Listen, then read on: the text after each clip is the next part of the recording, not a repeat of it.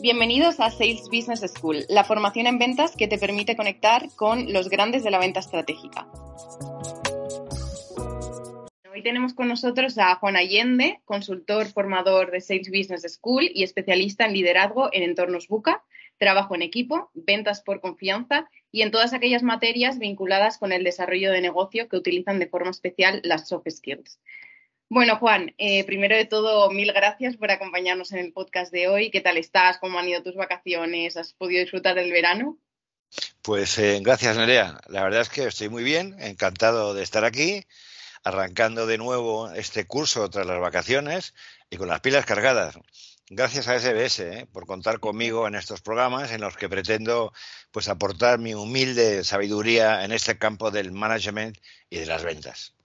Muy bien, estamos encantados de tenerte aquí. Bueno, para todos los que habéis llegado a este podcast, eh, hoy vamos a hablar sobre la venta por confianza, que es un arma muy competitiva y muy interesante para las ventas y los negocios. Y bueno, Juan, ¿qué te parece que para que nuestros oyentes puedan conocerte más a fondo, eh, nos cuentes un poquito cuál ha sido tu experiencia profesional anterior?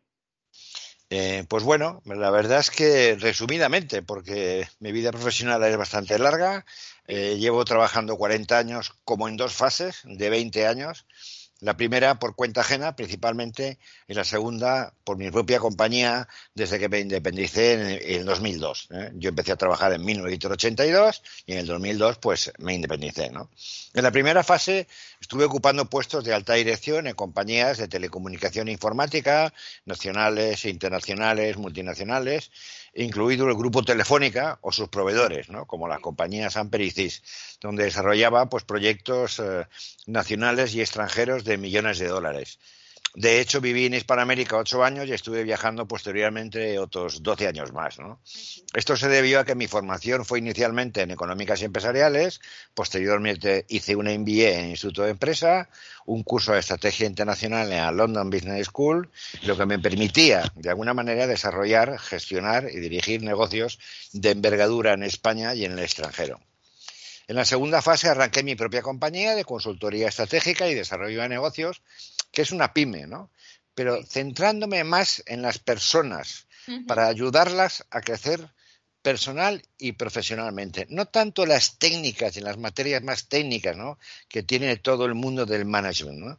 En este camino hice un máster en humanidades, comencé un doctorado en liderazgo, me certifiqué como coach en la Universidad Francisco Vitoria, me diplomé en logoterapia y me he certificado en buen gobierno corporativo del ICA, que es el Instituto de Consejeros y Administradores, puesto que participo de alguna manera en consejos de asesoría o asesores o consejos de administración.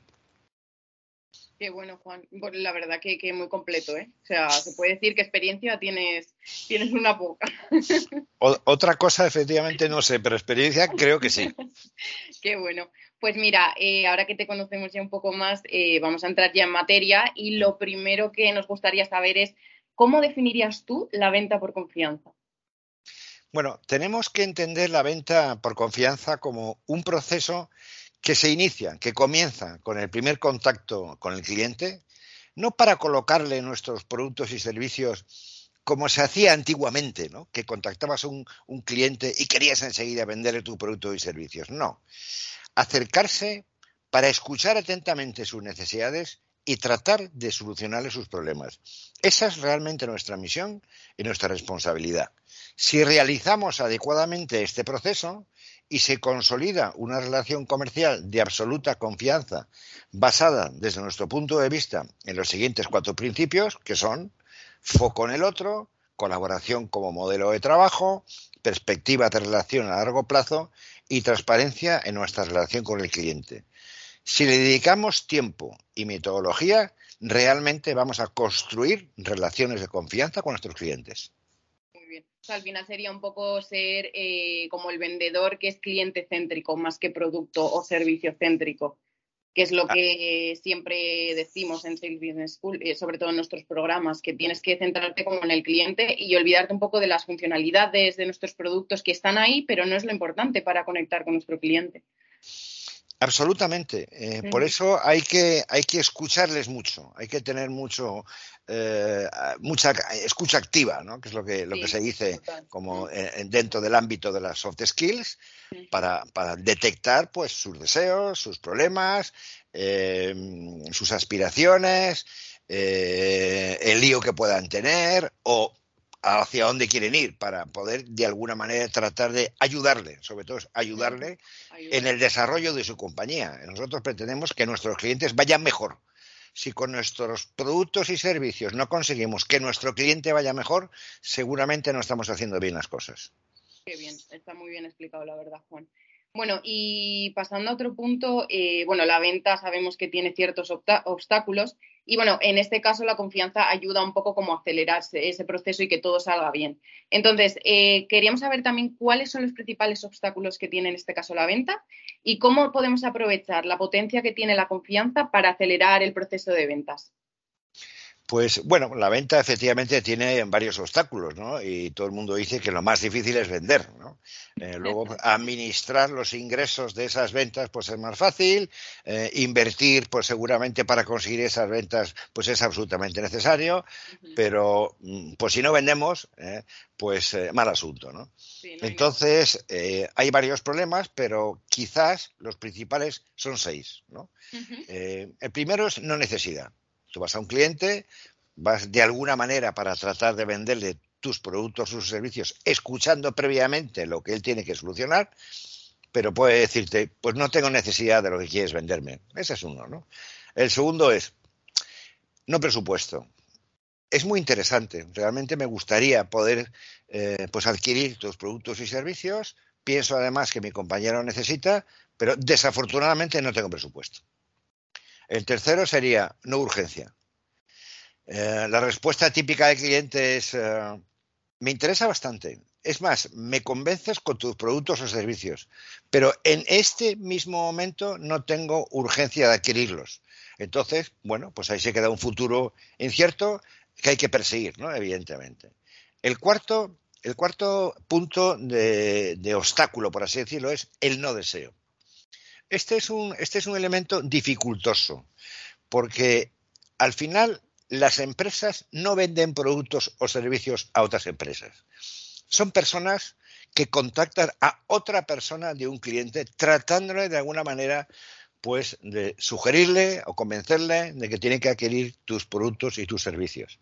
Entonces, tu interlocutor comprador pudiera percibir que ese servicio o producto es necesario para la empresa, pero personalmente él no le interesa mucho. Entonces, él personalmente hay que averiguar ya en el futuro qué factores le están influyendo, porque o no está motivado, o no está dentro de sus aspiraciones, o él piensa que esa compra a él personalmente pues no le beneficia ni interna y externamente, y no desea establecer esa relación y meterse en un lío. El quinto es no hay decisor. Cada vez es más complicado la decisión en las compañías. Antes había a lo mejor uno o dos decisores a los que tú convencías y te compraba o no te compraba, pero ahora interviene mucha gente. No solamente la unidad eh, que la demanda, sino pues el técnico, el área de finanzas, el área jurídica, la estrategia corporativa, pueden influir muchas personas. Hay que convencer a, varias personas. Por tanto, una respuesta es, en este mismo momento no tenemos los decisores totalmente convencidos para realizar esta operación. Y el sexto es no confianza. Es no confianza. Es decir, no confío o en tu compañía, o en tu producto, o tu servicio, o porque no le conozco, o porque no tengo suficientes datos, o ni experiencia, o, o referencias, lo que sea. No confía en que tú le puedas solucionar sus problemas. Por tanto, necesariamente tenemos que hablar de la confianza y como acertadamente has comentado, Nerea, antes, ¿no? Pues eh, hay que utilizar o saber utilizar la potencia de la confianza para acelerar estas ventas. Y es que la confianza tiene mucho que ver con la velocidad. De hecho, eh, varios autores y expertos afirman que quizás la mejor arma competitiva, como has iniciado tú eh, este podcast, de una empresa es su velocidad de penetración en el mercado. Y cuando baja la confianza, baja la velocidad y suben los costes. Y cuando sube la confianza, sube la velocidad y suben los costes. ¿Cómo se explica esto? Pues porque al final todo esto mm, se resume en resultados, ¿no? Eh, y, voy a poner para que la, gente esto lo entienda muy bien. Dos o tres ejemplitos. cuando, cuando tradicionalmente, eh, pues antes ibas a un aeropuerto, pues tenías pues un timing, ¿no? En pues, hacer el check-in, pasar por los elementos de seguridad y, y, bueno, pues más o menos había un tiempo razonable hasta que te embarcabas el avión. Desde el 11S, ¿qué ha pasado? Pues que tardas el doble aproximadamente. ¿Por qué? Porque nadie confía en que pudiera haber alguien que pueda atentar dentro de un avión. Se perdió esa confianza y, por tanto, la velocidad de embarque se ha reducido y, obviamente, para aeropuertos y líneas aéreas los costes han subido muchísimo. ¿Qué ha pasado? Claro, ¿qué ha pasado, por ejemplo, pues con la compra de medicinas. Pues antes ibas a una farmacia o ibas a un ambulatorio o ibas a un hospital y tenías un timing razonable. Desde la pandemia, ¿qué pasó? Se perdió la confianza, nadie sabía si había que comprar mascarillas o no, se había que comprar solución de esta eh, que te limpiara las manos para no infectar, se perdió toda esa confianza y había colas en las farmacias, colas en los ambulatorios, colas en los hospitales, con lo cual, una vez más, se bajó la velocidad, por supuesto la productividad y subieron los costes. ¿no? Pero en positivo ocurre lo contrario. ¿Cuál es el éxito que ha tenido precisamente Zara? Esa velocidad. Es decir, ha conseguido llegar la moda que antes se tardaba meses, que a lo mejor te presentaban la, no sé, la colección de invierno, te la presentaban en, en primavera-verano. Y al revés, ¿no? Bueno, pues ahora en 15 días es capaz de colocar toda la ropa de moda de temporada en cualquier tienda del mundo. Igual le pasa a Amazon. ¿Cuál ha sido el éxito de Amazon? Yo he llegado a pedir alguna cosita a Amazon un domingo por la tarde y el lunes por la mañana, a las 11 de la mañana, lo tenía en mi casa. Esa velocidad les permite ser tremendamente competitivo. ¿Y por qué la gente compra a esas compañías? Porque confía plenamente en ellas. ¿no? Adicionalmente, además, eh, las consultoras dicen que especialmente en, ventas de servicios profesionales de alto valor, las relaciones de confianza contribuyen en un 60, en un 70%. Esto es una barbaridad. O sea, si realmente somos capaces de generar relaciones consolidadas de confianza a largo plazo, tendremos mucho, pero que mucho terreno ganado y aceleraremos las ventas. Qué bueno, Juan. Sí, la verdad que, eh, bueno, como tú lo has explicado, la confianza se ve que es como la base de una relación, pero ya no con nuestros clientes, sino también en todos nuestros ámbitos de la vida. Es como algo que juega un papel, un papel fundamental, por así decirlo. O sea, es que tienes que estar muy centrado en, no, si vas a venderle, no ir a vender directamente, sino generar una relación de confianza, fidelización, y ya entonces cuando ya sabes tú y tienes claro que ese cliente o esa persona confía en ti, es cuando ya tienes como el, camino, medio camino o más de medio camino hecho ya. Eh, tienes, tienes toda la razón y además en el día a día esto se ve. O sea, pues tú eh, realmente si tienes un círculo de amigos íntimo muy corto es porque confías plenamente en, en ellos, ¿no? Eh, pero, no sé, en cualquier momento que necesites un oficio de tu casa, se me ha roto la cañería o no me funciona la luz enseguida vas a un amigo o a un familiar y hacemos la siguiente pregunta. Oye, ¿conocéis a un electricista o un fontanero de confianza que pueda venir a casa a arreglarme esto? O sea, es que añadimos de confianza, ¿no? Sí, sí, sí, sí, total. O sea, que es, que es, en cualquier cosa, es importantísimo la confianza. En todos, los, ámbitos, las áreas. Los ámbitos personales, es que es una relación personal la confianza, ¿no? Es un término personal, por así decirlo, ¿no? Sí, porque al final somos todos personas y nos movemos por eso, por la confianza, el buen trato, la energía que nos transmite otra persona. Es que eso es así, eh, tanto en la parte personal como en la profesional. Siempre va a ser así. Así es, así es.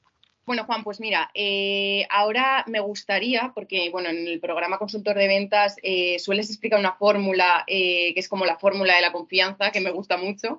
y bueno, está compuesta por varios factores, entonces nos gustaría saber cuáles son esos factores y en qué consiste cada uno de ellos. Muy bien, pues sí, efectivamente. Y además yo siempre he sido muy crítico porque cuando hablas de liderazgo y de management, estamos hablando sobre todo de aspectos personales de las soft skills, ¿no? Pues las soft skills, pues no es la matriz de Posto Consulting Group o no es eh, una fórmula matemática en la que podamos preparar un plan financiero. Entonces, los aspectos personales raramente se pueden de alguna manera pues convertir en una fórmula. Pero sí es verdad, pero sí es verdad que mm, hasta las cuestiones subjetivas de uno u otro modo se pueden parametrizar, ¿no? Y entonces, en el caso de la confianza, pues hay una compañía americana, los americanos que lo miden todo, dicen que si no lo mides no existe, ¿no? Que se llama Trusted Advisors, que nos propone una fórmula con la cual yo, por cierto, pues estoy, estoy bastante de acuerdo, ¿no? Y que consiste en, pues bueno, en cinco elementos. El resultado es la confianza, ¿no?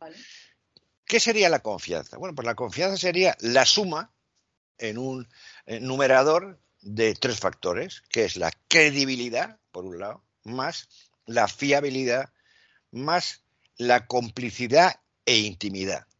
Ahora explicaré qué es cada factor, ¿no?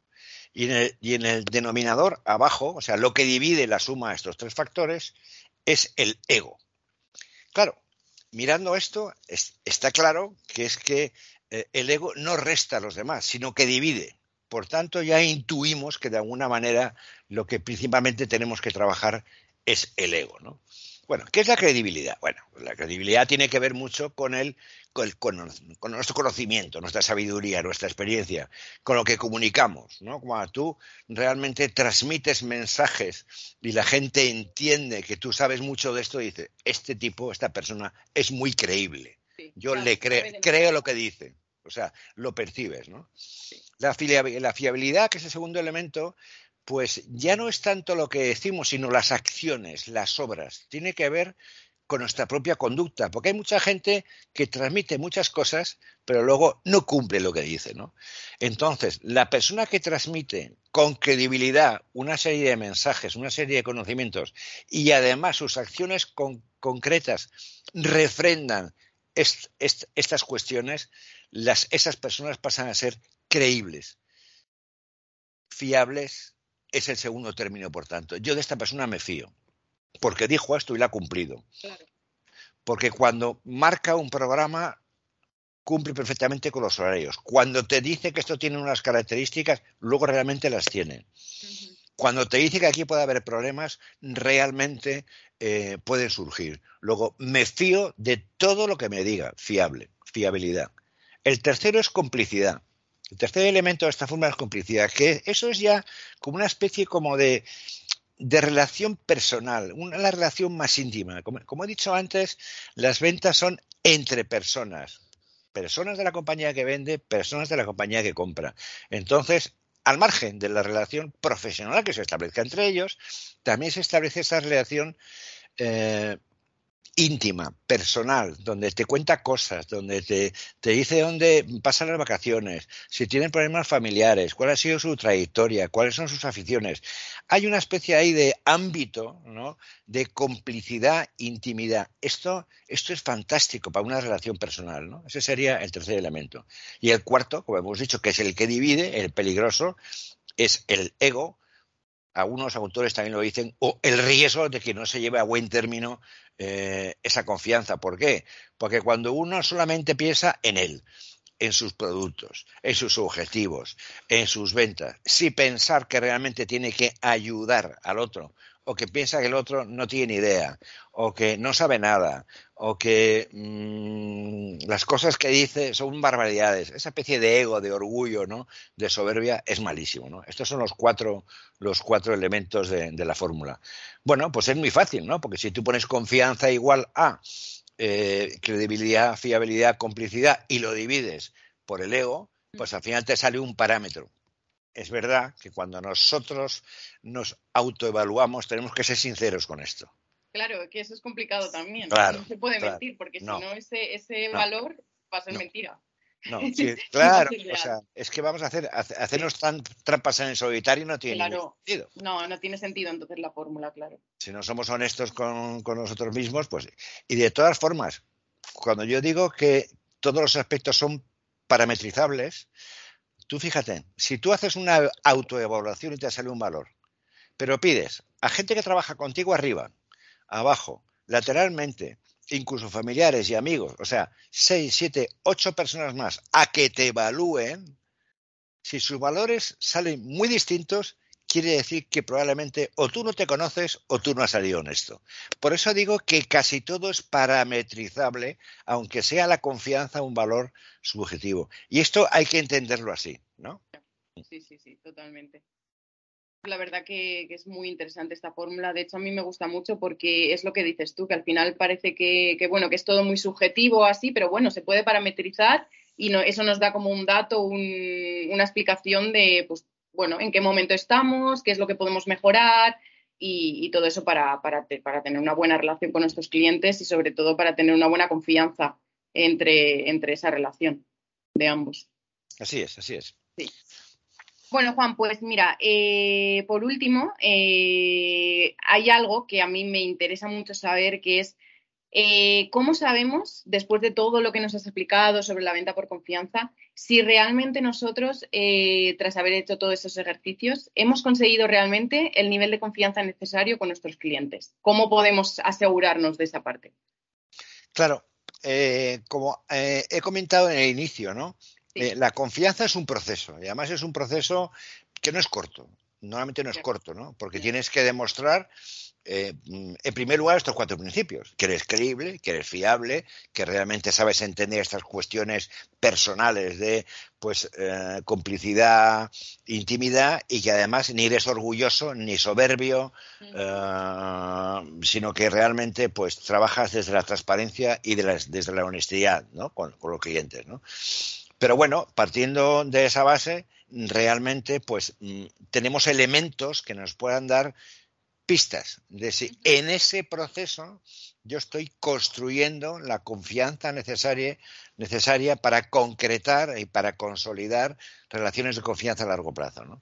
Eh, hay bastantes, pero nosotros pues hemos creado un decálogo. Hemos creado un decálogo que pensamos que a lo mejor pues, reúne el 90% de estos eh, factores que nos ayudan a entender si realmente nuestros clientes van confiando en nosotros o no. El primero es muy simple uno, ¿nos contestan nuestras llamadas y reciben nuestras visitas? Porque tú muchas veces quieres, sí, sí, quieres iniciar una relación, llamas a un cliente cuatro veces es que ni te devuelve las llamadas.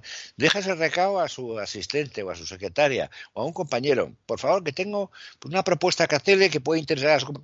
Y te contestan tus llamadas o tus mails. O les propones, pues recibes una visita y pasan de ti. Pues eso es que no confía, está claro.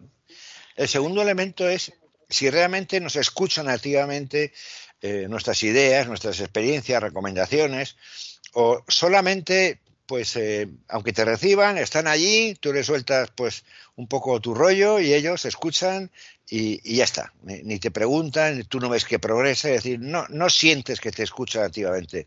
Pues eso quiere decir o que no confían en ti o que realmente no os interesas, ¿no? Claro, Juan, esto puede pasar eh, porque ahora mismo, por ejemplo, se hacen muchas reuniones con clientes por videollamada y ahí también nos podemos dar cuenta de si realmente nos están haciendo caso o no les está, no les está interesando lo que les estamos contando. O sea, puede ser tanto cara a cara como, como por videollamada, por así decirlo, por cámara.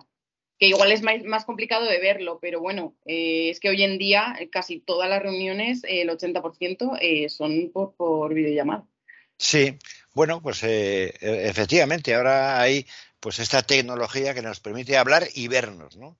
Aún así, no es lo mismo que tener una persona enfrente donde ese feeling personal que te digo de sensaciones eh, emotivas, de gestos, de miradas, pues no, se perciben eh, por internet ni por videollamada tan bien ni siquiera como personalmente, ¿no? pero bueno, es lo que hay ahora, tienes toda la razón, tenemos que basarnos en esa tecnología y tenemos que aprender pues también a, bueno, a ver esos, esos elementos de, body language pues que hemos perdido si no tenemos una, una, reunión presencial. ¿no? Totalmente. Sí. El tercer punto que, que, bueno, que es un factor que también puede ayudarnos a comprender si estamos creciendo en confianza o no, es lo que llaman los americanos, si el cliente ya comparte con nosotros los insights, es decir, esa especie como de, inquietudes, de tendencias, de perspectivas, de cierta información, ¿no? Si resulta que eh, comparte con nosotros esa, todos esos elementos, probablemente en algunos casos pueden ser claves para que nosotros configuremos junto con él una propuesta ad hoc a sus necesidades y a sus problemas.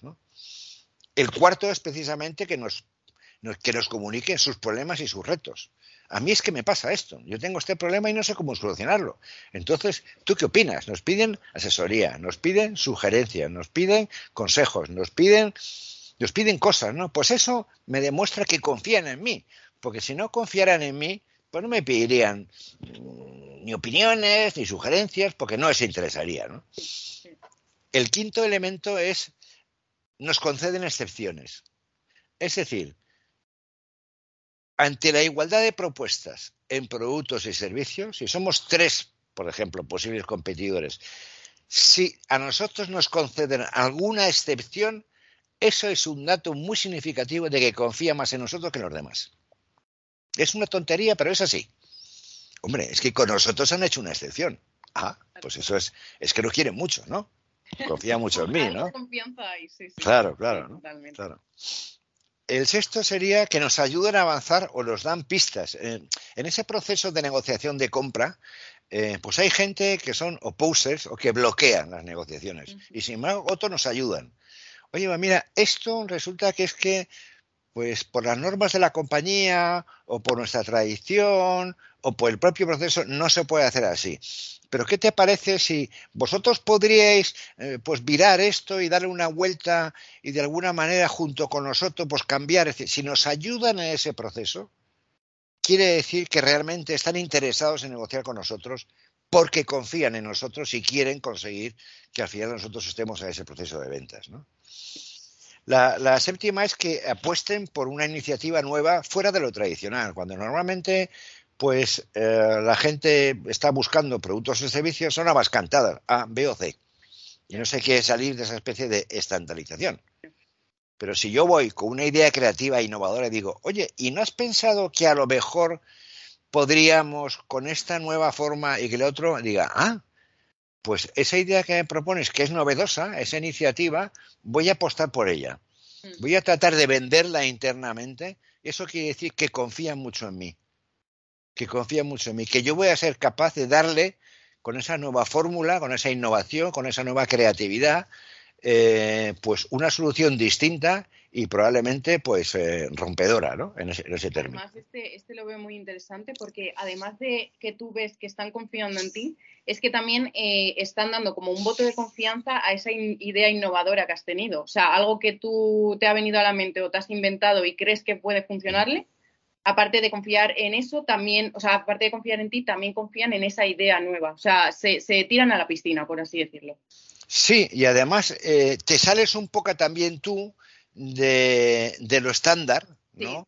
Eh, eh, y hay una palabra clave en estrategias, tú ya las conoces, que es la diferenciación. Si tú eres capaz de diferenciarte eh, de los competidores, pues te van a ver pues como un, un elemento muy novedoso y, con menor, y con menor competencia, porque estás dando una solución o tienes un producto y un servicio distinto, diferente, ¿vale? Es importante esto, ¿no? Eh, el 8 es que nos permiten eh, o nos piden consejos y asesoría cuando sacan un concurso. Esto quizás es más para grandes compañías, ¿no? Esto es lo que se llaman mm, request for proposal, ¿no? Los americanos o en términos anglosajones, que es el típico concurso privado o público, donde primero pues hay que, hay que elaborar un, un amplio pliego de condiciones, ¿no? Bueno, pues lo pueden hacer internamente ellos sin consultar a nadie o que nos llamen diciendo, mire, vamos a sacar aquí un concurso privado para poner, pues no sé, te digo por ejemplo, una red interna de telecomunicación nueva con fibra óptica y no sé qué, y entonces dentro de los requisitos, ¿qué opináis vosotros de...? Entonces, eso es muy importante porque eh, nuestros consejos, nuestra, nuestra asesoría, nuestras sugerencias realmente implican que ellos confían en lo que podamos decir. es una pista muy, muy, muy importante, ¿no? Muy importante. La novena es que si cometemos un error, lo toleran. Nadie es perfecto. Es perfecto. Y a veces metemos la pata. Una cosa es un error puntual y otra cosa es que sean permisivos con una recurrente y consecutiva eh, ejecución de errores. Eso no, no lo van a permitir. Pero un error no lo toleran. Eso es normal. un fallo, cualquiera, cualquiera, ¿no? Pero si no confiaran en nosotros, si estuvieran dudando, bueno, vamos a contratar a estos, pero no sé, no tengo claro, al primer error va a haber alguien que diga, ¿lo ves? ¿Lo ves como esta persona? Ya te decía yo que no me iba a fiar. Eso es porque están dudando mucho. No tienen confianza en nosotros. No tienen confianza. Y nos machacan, ¿eh? Y nos machacan, ¿no? Y la última es cuando nos dan preferencia. La décima es cuando nos dan preferencia. A igualdad, yo prefiero a fulanito de tal. ¿Por qué? Porque le conozco, porque confío en él, porque es creíble, porque es fiable y porque llevo muchos años trabajando y yo quiero tener relaciones sólidas a largo plazo con esta compañía. Ese, sería el décimo, por así decirlo. ¿no? Qué bueno, Juan. Bueno, no sé si, si, tenías por ahí pendiente algún ejercicio práctico así para hacer eh, sobre, sobre todo esto que nos comentabas. Bueno, eh, pues mira. en el programa. sí, aprovechando precisamente estas, estas, estos 10 factores, ¿no? Eh, para saber si realmente vamos progresando en nuestra confianza con el cliente, pues eh, podemos hacer un ejercicio, ¿no? Y es que en un eje vertical podemos poner de 1 a 5, eh, pero también hay que ser honesto y hay que reflexionar ¿eh? con, claramente. Con, clientes concretos, porque esto hay que hacerlo con clientes concretos. El eje vertical, ¿no? Pones pues de 1 a 5 y en el eje horizontal pones estos 10 factores. Y entonces, pues tú mismo dices, vamos a ver, imagínate que mi cliente es telefónica. ¿Me escuchan y me reciben las llamadas y me contestan? Casi nunca. Pues oye, pues de 1 a 5 va a tener que poner uno. Pero si el 90% realmente te reciben las llamadas, te contestan y además concretas reuniones, pues tendrás que poner o cuatro y medio, cinco. ¿no? Bueno, pues haciendo esto en cada uno de estos factores que pueden ser elementos de reconocimiento de confianza, surge un gráfico porque los pones en el horizontal, todos estos factores, donde puedes establecer una curva, donde puedes establecer una serie de puntos y los que tú ves bajos, pues tienes que pensar cómo debo yo de mejorar estos factores. ¿Qué tengo que hacer? ¿Cómo tengo que progresar para generar una mayor confianza en estos tres, cuatro elementos, los que salgan, ¿no? que sean bajos? es un buen ejercicio. Sí, o sea, nos gusta mucho que nos lo expliques por ejercicio porque al final es todo sino muy teórico y, no sabemos cómo medirlo porque al final la confianza es algo súper abstracto. Claro. Eh, que no sabes realmente si estás si lo estás haciendo bien, si dónde tienes que mejorar realmente. Entonces, claro, tú puedes eh, empezar a, hacer ejercicios o a ponerlo en práctica, pero claro, sin tener ningún tipo de, de, pues eso, como nos has explicado tú, de ejercicio y tal para poder medirlo, pues es un poco más complicado, pero la verdad que así se entiende mucho mejor. Es, importante, por eso yo animo a todo lo que nos escuche con este podcast a que se apunte a nuestros programas de consultoría de ventas para profundizar en el proceso y en la metodología que tenemos y que nos haga de alguna manera convertirnos en verdaderos expertos certificados en la venta. Lo van a disfrutar y además eh, van a aprender, eh, eh, acudiendo a estos programas, a construir durante ese largo periodo las, las, la confianza necesaria para que, las, que las relaciones sean sólidas con nuestros clientes a largo plazo, que es lo importante, porque eso, eso es lo que da los buenos resultados, es que haya una relación recurrente de ingresos, de pedidos, de contratos, ¿no? Eso es lo que da los buenos resultados. Sí, la verdad que sí. Además, bueno, eh, esto es parte de lo que tú impartes en las sesiones del programa consultor de ventas y ahora también en el de Chief Sales Officer. Pero bueno, es que luego si tú, si ellos, los alumnos, van a tus sesiones, al final son mucho más completas. Esto es eh, una parte, una cuarta parte de, de lo que es que al final está muy bien explicado y seguro que este podcast les sirve de gran ayuda, pero vamos, es que tus sesiones son, ahí pueden, pueden ver y aplicarlo mientras, mientras van como viendo tus sesiones y el resto también lo pueden ir aplicando de forma práctica, pues eso, eh, durante el programa y no una vez lo finalicen. Muy bien. Pues bueno, Juan, eh, hemos llegado ya al final de, este podcast. Eh, bueno, no quiero perder la oportunidad de volver a darte las gracias por tu compromiso y confianza. Eh, estoy segura de que todo este contenido va a ser de gran ayuda para nuestra comunidad, pero segurísima. y bueno, si os ha parecido interesante este podcast y queréis aprender, entender y sobre todo aplicar la venta consultiva, la venta por confianza, perdona, con éxito, eh, bueno, como os ha dicho Juan, en este caso os invitamos a que forméis parte de los programas certificados de Sales Business School y concretamente los programas Consultor de Ventas y Chief Sales Officer, que es el nuevo programa que tenemos que empieza el 20 de octubre y Juan Allende también imparte sus sesiones en este programa. Y bueno, no sé si quieres añadir algo, algo más tú, Juan. Nada, nada más, María. Eh, muchas gracias por contar conmigo. Eh, de verdad que animo a toda la gente que escuche este podcast a apuntarse a nuestros programas. Son fantásticos, están súper comprobados, además que las evaluaciones y las valoraciones son altísimas y que la gente eh, incluso pues ha transformado eh, no solamente personalmente se ha transformado, sino que ha transformado la forma de gestionar esto internamente en su compañía, la forma de relacionarse con los clientes, y esto es lo que, lo que apunta hacia el éxito, ¿no? Desanimo, sí, sí.